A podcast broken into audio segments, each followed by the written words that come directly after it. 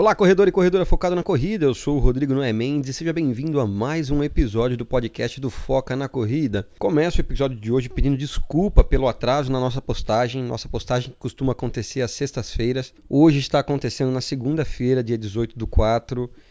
É, infelizmente a minha avózinha querida faleceu. Eu precisei fazer uma viagem de última hora aí lá para o oeste do Paraná e isso acabou comprometendo aí é, a edição do episódio e poder subir ele aqui para o servidor. Peço desculpa, mas de qualquer maneira o episódio está no ar hoje, segunda-feira, dia 18 do 4, com uma super mega blaster participação. Um cara que eu aguardei assim um tempão para poder conversar com ele. Poxa, confere aí que vai ser bacana. 3, 2, 1 e foi! Ele é filho de socióloga paulista com DNA nordestino, designer, jornalista, multi-instrumentista, autodidata, youtuber, editor, pesquisador, corredor, além de flexível, criativo, proativo, decisivo, comunicativo, comprometido, extrovertido, mas acima de tudo, ele não é metido. Começou a tocar violão aos 5 anos de idade e logo se apaixonou pelo rock and roll. Se apaixonou também pela criação, animação, edição, sem falar no aroma da corrida que sempre paira no ar. Os amores em sua vida quase nunca se misturam, mas quase sempre se confundem. Hoje o bate-papo será com o Sérgio Rocha Rodrigues, o nome por detrás do Corrida no Ar. São Silvestre tem 15 quilômetros e não é uma maratona. Pô, cara, demais essa abertura aí, adorei. Sensacional. É uma honra estar aqui com você hoje, Sérgio Rocha. E... Eu, aliás, a honra é todo minha de falar com os herdeiros da Arca de Noé. Prazer conhecer um cara tão importante aí, tá? né? na, na, na Bíblia e tudo mais. Yeah, eu sou um corredor. Yeah, eu sou um corredor. Mais uma vez pra que isso venha à tona. São Silvestre tem 15 quilômetros e não é uma maratona. Como assim, cara? Começou a tocar violão aos 5 anos de idade. O que, que é isso, cara? Um garoto prodígio? Não, não, nunca nada de prodígio. É que meu pai tocava violão, cara. E daí tinha aquela curiosidade natural, né? O pai tocando violão, aula de violão. Daí, daí ah, você quer aprender violão? Eu quero. E daí tinha aula com um cara super. Hoje, quando eu paro pra pensar no meu professor de violão, cara.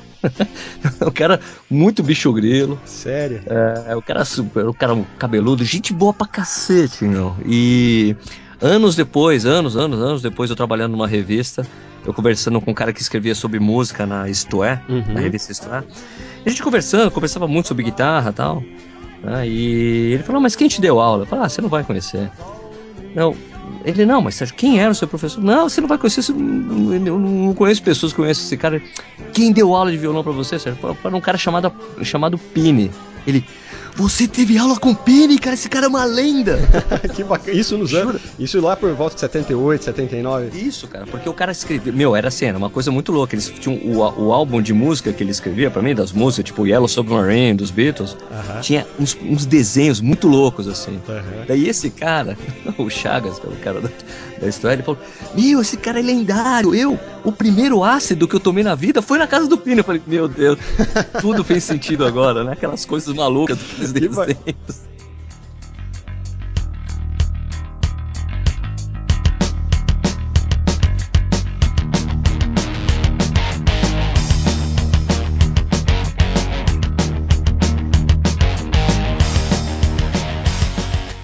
Ó, pra quem tá escutando aí o podcast, essa música que tá tocando aí no fundo é autoria de Sérgio Rocha, letra e interpretação. E quem tá tocando aí guitarra e contrabaixo é, é o Sérgio. Pô, legal.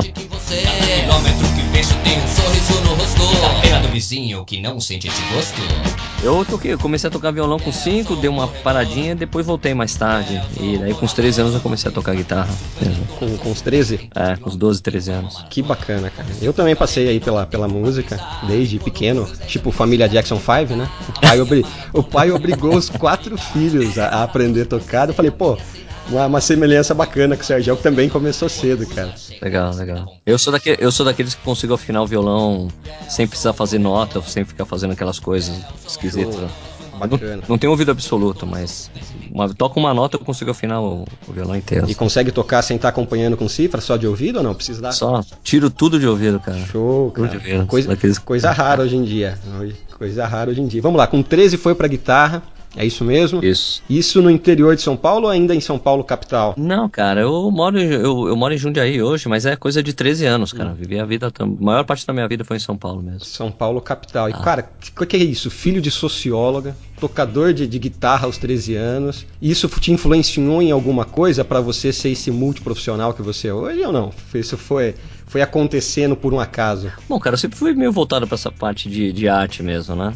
É, coisa, coisa mais artística, né? Então, pô, minha mãe, a, a coisa da minha mãe é fundamental na, na parte questionadora, né? De questionar o mundo, questionar as coisas. Isso é, muito da minha mãe. Meu pai era engenheiro, só que era um engenheiro com uma voltado assim mais para humanos, então aprendi milhões de coisas com eles, né, cara? Uhum. É, em casa sempre foi um sempre foi um lugar de muito debate, de muita conversa. Então, pô, eu tenho muito orgulho de ter sido criado uma casa muito questionadora, assim, aprendi talvez essa coisa do jornalismo hoje para mim, é, eu devo tudo a essas conversas de sábado e domingo em casa, ou da minha mãe me ligando, perguntando coisas, a gente conversando. Né? Mas é, eu sempre fui para esse lado da arte. Eu sou, na verdade, a minha formação mesmo é de direção de arte. Apesar de eu ser músico e tudo mais. Verdade, cara. Trabalhei como diretor de arte em revista há um tempão, cara. O, o, que, que, o que, que veio antes? O design, a arte ou o jornalismo? Não, o jornalismo veio por último. Bacana, por último. bacana. E, assim, eu era músico. Daí, quando tive. Quando cheguei naquela encruzilhada da vida, você tem que ser, ser, cara, eu vou ser músico, vou ter uma profissão, levar a minha profissão de lado, é, levar a música de lado e ter uma profissão. Acabei fazendo esse caminho. Daí uhum. fiz design, eu comecei a estudar design, é, fiz um semestre na Belas Artes, depois fui pro Mackenzie, uhum. que desenho, estudei desenho industrial lá. Comecei a trabalhar em revista, cara, fazendo diagramação de revista. Eu sempre curti essa coisa. E daí acabei largando a faculdade por causa dos fechamentos de revista, cara. Uhum. Só, que com, é, só que como eu, eu quem, quem, trabalhou já em arte de revista sabe que sempre tem uma divisão muito grande entre jornalistas e, e arte. Né? Uhum. É uma coisa que meio que não se mistura, meio água e, e azeite, sabe? Só que eu sempre ficava amigo dos jornalistas porque eu gostava de conversar muito com eles, né, e tal. E numa dessas eu acabei começando a escrever sobre, sobre alguns assuntos, cara, em revistas que eu trabalhei.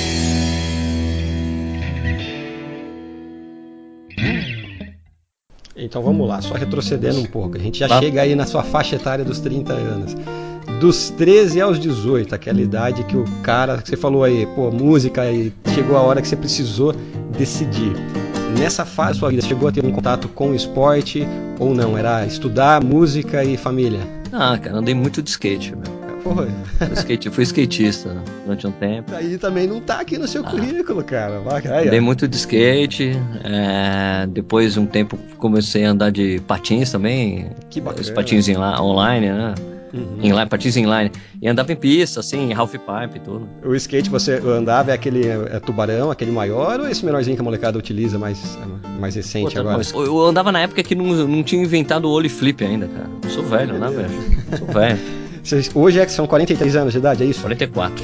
44 anos de idade. Ah, tá novo ainda, pô. Tá novo ainda. Tem, tem, tem gás pra queimar ainda. E na adolescência, skatista misturado com músico, estudante e vou fazer designer. O que, que foi aí é, o start que fez você ir para essa área? Foi algum incentivo é, de algum colega ou sempre gostou de, dessa linha de projetar, desenhar? O que, que foi? Eu, eu comecei a fazer uma revista de skate chamava 100%, que chama 100% Skate. Que bacana. É, com Alexandre Viana. Né? E eu sempre gostei de revista, eu, go, eu gosto muito de revista. E eu fazia aí, eu fiz uma revista underground, chamava Dinamite fazer umas coisas legais, assim. Isso aqui, profissionalmente, com revista, acabou. Eu, eu fui trabalhar num lugar, por causa da faculdade de, de contatos na faculdade, quando eu estudava no Mackenzie. Fui trabalhar num lugar que uma menina saiu para trabalhar na, na editora Abril. Uhum. E ela me chamou, falei, pô, Sérgio, você manja de todos os programas, tal, você vai conseguir alguma coisa aqui. Daí eu acabei entrando profissionalmente nessa coisa de diagramação. Uhum. Trabalhando, fazendo cobertura de férias, cobertura de licença maternidade lá, e acabei caindo depois na revista Bravo. Daí fiquei lá um tempão, cara e chegou à conclusão que água com azeite não se mistura. Não, é, não, isso, isso era notável. não, isso era notável nas revistas onde eu trabalhei. Não se misturava essas coisas. Só que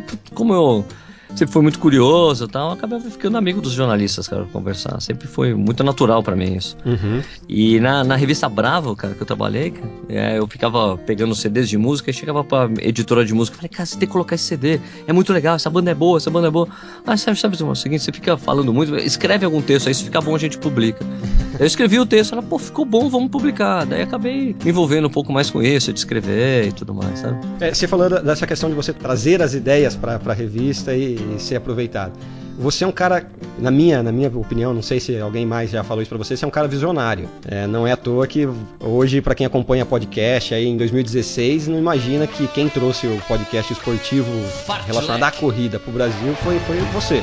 Cara, da onde surge isso? Você dorme acorda com a ideia, você tomou muito ácido na época que você fazia aula de, de violão com 5 anos, foi tombo de skate, porque você é visionário, cara. Suas ideias, assim, é totalmente fora da caixa. Da onde vem isso? Não, cara, eu não sei, eu não sei se eu me considero visionário, não. Eu, eu, eu, eu me considero um cara criativo.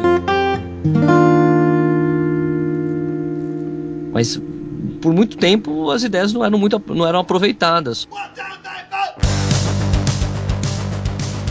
Só que quando eu fui trabalhar na, na Contra-Relógio, que eu acabei pintando lá, essa história eu conto rapidamente. Eu trabalhava na Isto É, depois trabalhei na Isto É Gente e eu comecei a correr em 98 por causa de, de problemas familiares que eu tenho, de, de, problemas cardíacos que tem na família da minha mãe, problemas graves e tal. É, daí eu falei com, pô, com 29, 30 anos, eu falei, cara, preciso tomar alguma atitude porque a, a coisa na família da minha mãe é o seguinte, ó, você vai ser sedentário, você vai se ferrar. Você vai acontecer alguma coisa com você, você vai ter que tomar um susto para tomar alguma atitude. Então eu falei, bom, em vez de tomar um susto, deixa eu já me movimentar antes. Então o seu pontapé inicial para corrida de rua foi prevenção. Foi questão de foi prevenção, genética, é. problemas cardíacos na família. Isso, aí acaba tipo, vou tentar perder peso também, mas basicamente era isso, é me, me, me movimentar para não ter problemas né, de saúde. Eu sei que tu é pesquisador, tu vai atrás, tudo que você é, se compromete a fazer, você vai atrás de pesquisar, se aprofundar e conhecer. Isso. Foi assim também na corrida, quando você começou lá, o seu primeiro treino, sua, os seus primeiros treinos, você foi pesquisar também ou não? Foi consequência, igual a maioria das pessoas começa a correr aí? Não, eu comecei eu, eu, tentei várias vezes começar a correr e não conseguia. Né? Até uma academia que tinha perto de casa, onde eu morava, na Zona Sul, em São Paulo, tinha um cara que corria meia hora nesse. Eu falei, cara, como é que você começou a correr? Ele falou, ah, eu corria um minuto, andava um minuto. Eu falei, vou fazer isso. E daí fui transferindo até conseguir correr 30 minutos. Só que o, o, o meu chefe, o, o, dono da, da, editora que eu trabalhava, o dono da, da Bravo, uhum. Ele era casado com a Ana Paula Diniz. Uhum. E ele já tinha corrido a maratona de Nova York duas vezes, uhum. que era o Luiz Felipe Dávila. Daí ele me deu um monte de dica. Né? Começou a me falar um monte de coisa, ó, você tem que fazer isso, procura ler tal coisa. E eu comecei a procurar informação é, por ele. E daí comecei a ler muita coisa a respeito de corrida. Uhum. Só que daí eu depois eu entrei na academia, a corrida ficou meio de lado e ela só voltou com força mesmo em, quando meu filho nasceu. E eu comecei a me aprofundar muito em corrida mesmo. Uhum. Né? É, estudar, ler coisas e tudo mais. Da Bravo, tu foi para Isto É. Isso. E da Isto É, você foi em 2006 para Contra o Relógio, é isso mesmo? Exato, porque daí foi um jeito de eu, começar a trabalhar com algo que eu gostava duplamente. Eu, eu gostava de diagramar revista, fazer direção de arte e gostava muito de correr. Falei, pô, é um, seria perfeito fazer as duas coisas. Né? Yeah, eu venha à tona, São Silvestre tem 15 quilômetros e não é uma maratona. E da Contra o Relógio surgiu o Contra Relógio no ar, é isso mesmo, né? O primeiro podcast de corrida é, oficial do Brasil. Pois é, cara, foi, foi isso mesmo. Foi, acho que foi em 2000 e eu tava tentando fazer as contas, acho que foi em 2010 isso, cara. Que foi, foi um trabalho de convencimento do Tomás, cara, que é o dono da revista. Aham, Falei, cara, olha, pô, a gente podia fazer tipo um podcast, que é como se fosse um programa de rádio, só que é gravado e as pessoas baixam, escutam tal. Cara, ele não queria fazer, não queria que eu fizesse. Só uhum. que eu uhum. fiquei enchendo o saco dele, vamos fazer, vamos fazer, e daí comprei o equipamento, cara. Comprei uma mesa de som, é, os microfones, um, sabe? Ah, você tá vendo quando eu falo que é visionário, cara? A, moleca, a molecada hoje em dia, pô, grava é, computador e microfone. Era no computador que eu gravava, cara. Mas já foi atrás de providenciar uma placa de captura, um microfone Exato. condensador ou não? Não, era um microfone normal, eu só coloquei espuminha mesmo. Ah, que bacana, mas já foi atrás aí das tecnologias que hoje a gente, depois que você já tá com o podcast no ar, que você vai atrás atrás. Você antes de criar já foi atrás de ver o, o equipamento. Então, é isso que, que eu, eu precisava. Isso que eu acho bacana demais, cara. Acho impressionante. Hoje você é casado há 13 anos e tem dois meninos, é isso? Isso, dois moleques, né? Você falou que já corria, mas a partir do momento que o menino nasceu, seu primeiro filho, você começou a levar um pouco mais a sério. Seria alguma, alguma preocupação em dar uma referência, algum exemplo como esportista para o filho ou nunca passou essa, essa relação na sua cabeça? Passa, né? Porque eu, eu sei que meu filho vai chegar pros amigos, ah, puta, desde que, eu, desde que eu me conheço por gente, meu pai corre. Eu acho que isso é legal, entendeu? Ter uma referência. Acho que já deve ser um orgulho pros meninos, cara. Eu vejo meus sobrinhos, assim, eles vêm, um, um, escutam um podcast meu ou veem algum vídeo meu, já ficam orgulhosos. Imagina você que é, é um youtuber, cara. a, mole, a molecada deve pirar ou não? Essa coisa do, do, de ser youtuber eu acho engraçado, porque eu a princípio achei que meus filhos iam achar esquisito na hora que, na hora que os amigos perguntassem, pô, o que, que seu pai faz? Ah, meu pai tem um canal no YouTube. Como assim tem um canal no YouTube? Não, é justamente o contrário. O que seu pai faz? Ele é YouTube. Jura, não acredito! Eu gosto muito de fazer o que eu tenho feito hoje, cara. Muito mesmo. E, cara, qual que é a diferença hoje, na sua visão? Existe hoje um muro que separa jornalista, de podcaster, de blogueiro, de youtuber, de gerador de, de conteúdo, de influencer. Como que tá hoje, cara, esse cenário? A minha principal preocupação que eu tenho hoje é que não existe mais algo não existe um grande portal de corrida. Não existe, não existe. Então as informações elas estão muito segmentadas, tem para tudo quanto é canto. E as pessoas, eu acho que eu, eu tenho uma dificuldade assim de entender o, o jogo hoje, entendeu? Porque assim, tem pouca gente produzindo conteúdo de verdade, produzindo conteúdo original. Exato. Muita gente simplesmente replicando o que vem da assessoria esportiva, da assessoria de imprensa, né? E tem, e tem muita coisa legal sendo produzida, tem muita coisa legal no Instagram que eu vejo, uhum. mas e, e, vejo muito problema do pessoal da, das antigas em entender o que está acontecendo e criticar muito. Uhum. É, criticar muito os novos meios, sabe, de você produzir conteúdo. Tem muita gente boa produzindo coisas excelentes, é, ajudando, ajudando as pessoas a começar a se movimentar, mas ao mesmo tempo tem pessoas que, que simplesmente fazem para tentar ganhar alguma coisa em troca. Uhum. Não é o interesse em querer é, gerar conteúdo, e sim tirar algum, algum proveito. Isso é. É, eu vejo, eu vejo com muito bons olhos qualquer mídia nova que aparece, cara, sabe? Perfeito. Eu acho muito legal tudo que acontece, entendeu? É, eu sempre tento me envolver de alguma forma com tudo que, que tem de novo. Mas assim, é lógico que hoje o meu foco total é, é o YouTube. Né? Yeah, eu sou um corredor. Yeah, eu sou um corredor. Mais uma vez, pra que isso venha à tona, São Silvestre tem 15 quilômetros e não é uma maratona. Você se considera um cara polêmico? Não. Sempre que eu escuto a palavra pipoca, eu lembro de Sérgio Rocha. Não me acho, não. É, cara, eu tenho tenho minhas opiniões e, e para mim o importante é, do, de, de você ter uma, uma janela de comunicação com as pessoas, que nem eu tenho com Corrida no Ar, é dar a minha opinião das coisas. Mas eu sempre estou aberto à discussão. Tanto que sempre que eu abro essa coisa da discussão, que dessas pessoas que você chama de pipoca e que eu falo que é bandido. é, exa exatamente, é cara. É corredor bandido, porque o cara tá tomando, tá tomando o espaço físico das pessoas na prova, tira a água das pessoas na prova. E, isso eu ia falar, tá? muitas vezes utilizando, utilizando da infraestrutura que nós estamos pagando para utilizar e o da é, Então, mas a maioria das vezes as pessoas que defendem os pipocas ou os bandidos são os próprios pipocas e bandidos. Exatamente. Entendeu? São essas pessoas que vão e acontecem. Então, toda vez que eu, a gente fala algo a esse respeito e alguém se declara contra o que a gente está falando, eu converso, eu discuto, eu, eu, eu uso muito, eu uso muitos comentários. Uhum. Eu respondo os comentários importantes das pessoas exatamente para as pessoas saberem que o meu canal de comunicação com elas é aberto. Uhum. Você não concorda com o que eu tô falando? Fala aí. Não concorda? Beleza, a gente discute, não tem problema. Eu, não... eu sempre soube dessa sua flexibilidade, eu acompanho algumas discussões sadias lá, lá nas suas redes sociais e eu acho muito bacana esse espaço que você dá pra pessoa contrária à sua opinião se manifestar. E se não tá feliz, dá um dislike aí tchau, né?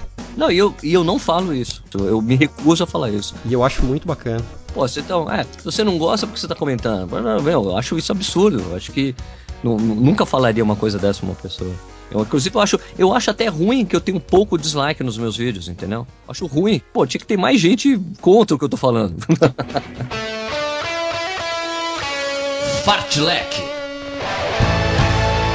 Tu saiu da revista Contra o Relógio e logo entrou Corrida no Ar. Não.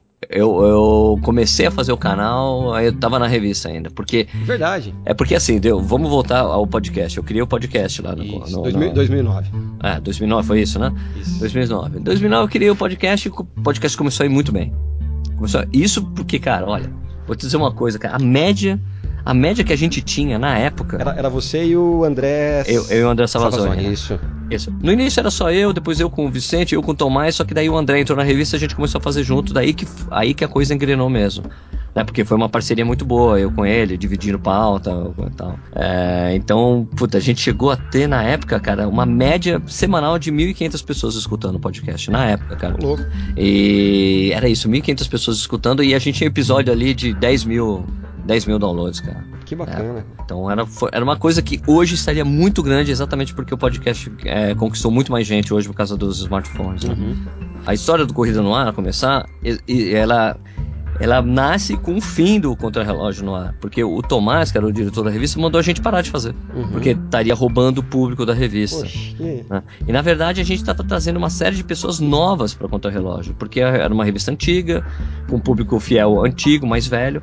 E a gente, com o podcast, que era só de pessoas que eram antenadas em tecnologia, que sabiam que era podcast e que escu- decidiram escutar a gente, essas pessoas começaram a escutar muito o programa e começaram a assinar a revista e procurar a gente nas, nas entregas dos kits, que tinha uma tradição da, da Contra-Relógio é ser, ter o stand da Contra-Relógio nas provas, Uhum. né, essas grandes provas, maratona de São Paulo, meia do Rio, né, volta da Pampulha, e as pessoas chegavam lá pro Tomás e falavam assim, cadê o pessoal do podcast? Então eu acho, eu acho que de certa forma, Tomás se sentiu um pouco incomodado com essa história, que a gente tava ficando popular, a circulação da revista tava caindo, mas não tava caindo por, por causa do podcast, É, ela tava caindo porque está caindo de todas as revistas, né, de todas as revistas tem caindo Uhum. mandou a gente parar de fazer. E as pessoas que escutavam o podcast, que eram muito fiéis, eu meu, Sérgio, você tem que fazer alguma coisa, faz alguma coisa, volta a fazer o podcast. E um problema do podcast é que a gente tinha.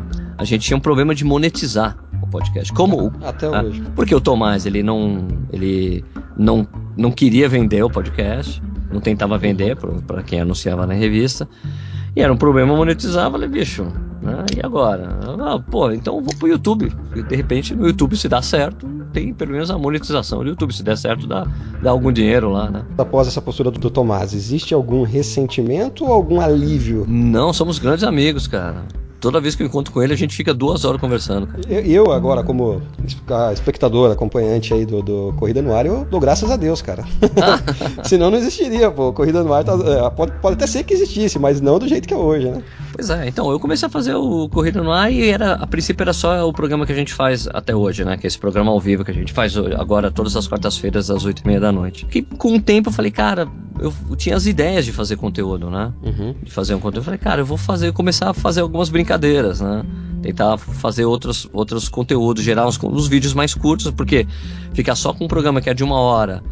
É, pode ser. As pessoas reclamavam, como, pô, é muito longo, é muito longo. Eu falei, cara, mas é muito longo, mas, mas pra quem assiste ao vivo é muito curto. Exatamente, pô. Né? É, é um bate-papo ali que vocês fazem, de, é. de amigo, é conversa de bar, É, né? conversa de boteco, exatamente. E eu falei, cara, vamos, vou tentar fazer outros conteúdos. E daí foi que o, comece, que o canal começou a engrenar mais, né? Começou a, começou a ter mais assinante. As pessoas falam, pô, Sérgio, pô, como é que começa um canal do YouTube? Cara, tem que começar do zero. Eu comecei do zero. Talvez a única diferença que eu tinha, o único é, handicap que eu tinha era já ter um público que, que veio do, do podcast, Uhum. né? Que essas pessoas migraram imediatamente pro canal quando, eu- quando eu comecei. Uhum. né? Então isso foi legal porque eu já criei um certo, ganhei um- alguns assinantes rapidamente. Eu não me lembro quanto, eu consigo até ver minhas estatísticas aqui. Quer ver? Eu tô, eu tô até com o canal aberto aqui, pessoal. Eu queria ver qual, qual foi o primeiro dia que eu tinha subido um vídeo pro YouTube. Fui ver aqui, foi no dia 14 de abril, faz quase três anos já. Quem te escuta no podcast hoje do Corrida no Ar, quem te assiste no YouTube, quem te acompanha no Facebook e, até hoje eu acho que você tá no Snapchat também, Periscope. Também tô no Snapchat, é isso. É, é a mesma audiência ou você crê que não? Que existem pessoas que só acompanham você em uma mídia? Tem pessoas que me acompanham só em uma mídia. Tem gente que fala assim, pô, adoro sua página do Facebook. É, é, uma, é uma coisa que eu percebo aqui É. no, no Foca na Corrida também. Muita gente do Instagram nem imagina que tem o canal no YouTube ou que tem, que tem aí o Snapchat. O Snapchat eu faço questão de divulgar em toda a postagem do Instagram, porque eu, eu creio que vai ser algo que vai vir aí pra pra superar YouTube ainda. Mas. Eu existe é, um mas. Eu, eu acho, Eu acho, eu, cara, sinceramente, eu acho que, cara, o, o YouTube, eu acho, eu acho difícil superar a coisa do YouTube, cara, por causa da coisa, da organização do, do O YouTube, feed entende? ali é muito organizadinho. Eu, por exemplo, eu não consigo ver, por exemplo, eu não consigo ver o, o live do Facebook substituir o live do YouTube, cara. Exatamente. Entendeu? Então, eu acho assim, é, eu acho que o YouTube ele tem muitos anos ainda pela frente. Sim, sim. Enquanto que eu vejo que a gente sabe que uma hora o Facebook pode acontecer alguma coisa no Facebook exatamente por estar sendo roubado pelas outras mídias sociais, Uhum. entende? E é por isso que eles compraram o Instagram, né? Por isso que né, tem esse movimento, né? Agora, a, a coisa da. É que a diferença do YouTube é que você consegue fazer um, um, um, um conteúdo de muita qualidade e colocar lá. De, de, de vários, de vários tipos, de vários níveis de qualidade você consegue colocar no YouTube Uhum. quando que, por exemplo, no Snapchat ou no Instagram, é, é, é diferente, entende? Por exemplo, eu consigo substituir o Periscope pelo Snapchat. Sim. Porque agora, pra mim, pra mim não faz sentido fazer mais Periscope porque eu tenho um programa ao vivo toda quarta-feira às 8h30 da noite. Agora, Uhum. usar o Snapchat pra fazer pequenos vídeos, falar de algumas coisas que eu falaria no Periscope, é melhor. Mas ao mesmo tempo eu sinto, ah, ah, sinto falta da interatividade real ali com aquele conteúdo que eu acabei de produzir. Que você, eu ver a interatividade com aquele conteúdo, que é uma coisa que a gente tá acostumado né, no, no Instagram e no Facebook, entendeu? É um modo diferente de interagir com as pessoas, né? O Snapchat. Sérgio Rocha, como pessoa, quer ser lembrado por quê? Qual é a sua obra? Ah, cara, eu só quero deixar meus filhos, cara. deixar, de, de certa forma, conseguir deixar um pouco do que eu faço, da criatividade pra eles, velho. Porque depois que a gente tem filho, a gente entende por que a gente tá aqui, né? Que é deixar a herança com alguém. A herança intelectual, de. Intelectual no sentido de criatividade, de tentar se mexer, de, de ensinar coisas, de passar coisas de- da vida que a gente ah, aprendeu com ele, pra eles, né? Eu sinto muito isso, cara, hoje. Pra mim, o Sérgio Rocha quer deixar a coisa pros moleques tocarem. E se você pudesse hoje dar um conselho para os seus filhos, o último conselho, falando em filhos, o que, que você daria? Ah, não se, não, não se conformar, não se conforme com as coisas pré-moldadas da vida, né? Tentar sempre enxergar por fora. Eu acho que isso é a coisa mais importante na Tá vida. vendo? Quando eu falo que o cara pensa fora da caixa, é porque o cara pensa fora da caixa, né? não ao conformismo. Exato.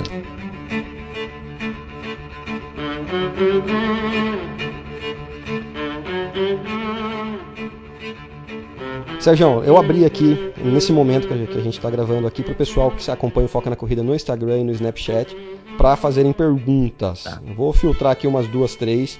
Se você sentir a vontade para responder, fique à vontade. Vamos lá, fica à vontade pra perguntar. É, Luviotti, pubalgia e corredor. Qual é o tratamento e como evitar? Tu conhece isso aí, Sérgio? Cara, pubalgia aposentou muito corredor na vida, inclusive o Vanderlei Cordeiro de Lima. A pubalgia é uma lesão muito grave e tem que ser tratada seriamente. Não dá pra ser por conselho, tem que ir no médico mesmo. É uma lesão muito grave, muito perigosa que pode não te largar se você não, não tratar ela rapidamente. Então, o meu conselho é vai no médico e leve o tratamento muito a sério, que às vezes é muito demorado e tem, tem que ter muita paciência. O Cavieira07 quer saber como saber a pisada do pé, se é pronada, supinada ou normal. Ah, não precisa saber nenhum, não precisa saber o tipo de pisada. A única coisa que você precisa saber é técnica de corrida e, e comprar um tênis neutro. A- a- o tipo de pisada, é, não, não existe nada na literatura científica que diga que você tem que comprar um tênis específico para o seu tipo de pisada. Nada, nada, nada, nada. Então você tem que, na verdade, aprender a correr com a técnica correta, né? E comprar um tênis neutro. É, essa, esse é o principal conselho que eu, que eu dou para todo mundo, cara. O, o Sérgio, assim como o André Tato Cardoso, que, a- que participa aqui do podcast com os drops, é adepto da corrida natural. Não, na verdade é a técnica correta de corrida, né, A cara? polêmica. Eu tenho, por exemplo, o que aconteceu comigo esse final de semana na meia da Corpore, que eu tive que abandonar no quilômetro 10. Ele é, ele é a síntese do que é o tênis pra mim. O tênis errado, ele te atrapalha. O tênis certo não te atrapalha. Então, Uhum. é, tênis errado no, no, no teu pé pode causar uma série de problemas, como causou pra mim. Agora, o tênis correto, uma técnica correta de corrida, eles são muito benéficos, né? A maioria dos treinadores ensinam edu exercícios educativos pros, os alunos, mas às vezes não fala como aplicar isso na corrida. Eu acho que isso tem mudado bastante. Eu tenho visto muitos textos de, de, de profissionais, de treinadores, já convergindo para as coisas que eu acho que são as corretas, sabe? Ó, Caveira, acompanha lá o canal do Corrida no Ar que o Sérgio tem vídeo já falando a respeito disso, né, Sérgio? É, vou lá, procura lá tipos de pisada, Corrida no Ar. Tem a Raquel Castanharo, que é uma fisioterapeuta especializada em biomecânica de corrida, e ela dizendo, explicando melhor ainda essa coisa do tipo de pisada, etc e tal. É, vamos ver aqui. Glauci Dunk, estou treinando para 10 km em dias alternados. Esse é o modo correto? Depende. Qual que é o objetivo dela? a, frase, a, frase, a frase clássica do, do Marcelo Camargo, o treinador que é colunista do no Ar. Depende, depende do, do resultado que você quer, de quanto você está correndo por semana. Correr em dias alternados é benéfico, mas você está fazendo treinamento é, intervalado, não está fazendo, quantos quilômetros você corre por semana isso tem, tem uma série de variáveis para ser levadas em consideração com um treino de corrida. E também tem isso que exatamente que o Rodrigo falou. Qual que é o seu objetivo? Só completar a prova? Se é só completar a prova, tudo bem, qualquer treino funciona. E a última pergunta aqui, tem mais aqui, tá? O pessoal tá mandando, mas eu falei que era das duas e meia às três e vinte, então tá acabando o tempo. Ah, fica à vontade, é, pode perguntar quantos quiser. É, essa, essa vem da minha irmã Patrícia, ela vai fazer a primeira maratona dela, ela já corre nepotismo, há uns bons Nepotismo de pergunta. nepotismo no podcast. Ô, o podcast só existe por causa dela, cara. Foca na corrida só existe por causa dela. Ah, legal.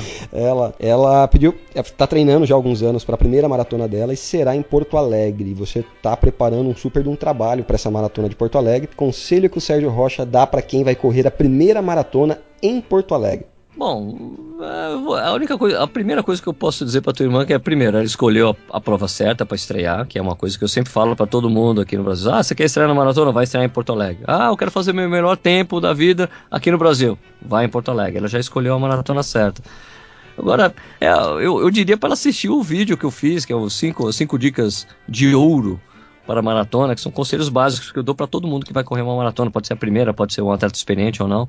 São coisas para se lembrar, né? Que é, coisas básicas de você correr uma maratona. Maratona é diferente de qualquer outra prova mais curta, né?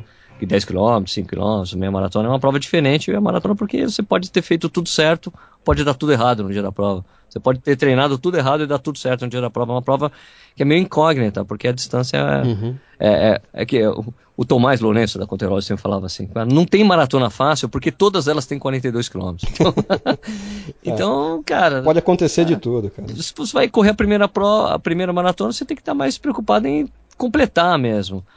A, diferença em Porto Alegre é que a prova é predominantemente plana e provavelmente vai estar frio, então você tem que testar a roupa que você vai usar nessa prova. E, e fica difícil para quem mora aqui em São Paulo, porque pô, a gente está convivendo todo dia com 30 graus, 35 graus, e é bem capaz de chegar lá em Porto Alegre no dia 12 e tá frio, tá? Tipo, eu já corri Porto Alegre em maio com 10 graus, uhum. É uma prova que eu gosto muito. Eu, eu, foi a prim minha primeira prova, minha primeira maratona foi em Porto Alegre. Eu, foi há 10 anos atrás, eu tô voltando lá exatamente por causa disso. Porque vai fazer 10 anos eu vou comemorar lá mesmo. E Sérgio, é o seguinte, você que está aí no mercado já de gerador de conteúdo relacionado à corrida há alguns anos, você acha que ainda existe mercado para novos entrantes, novos geradores de conteúdo para internet, YouTube, Facebook, conteúdo relacionado à corrida de rua? Puta, imagina, cara. Eu acho que o YouTube tem espaço enorme ainda para todo mundo. Porque veja bem, o número de inscritos no YouTube, né? É quase 36 mil inscritos.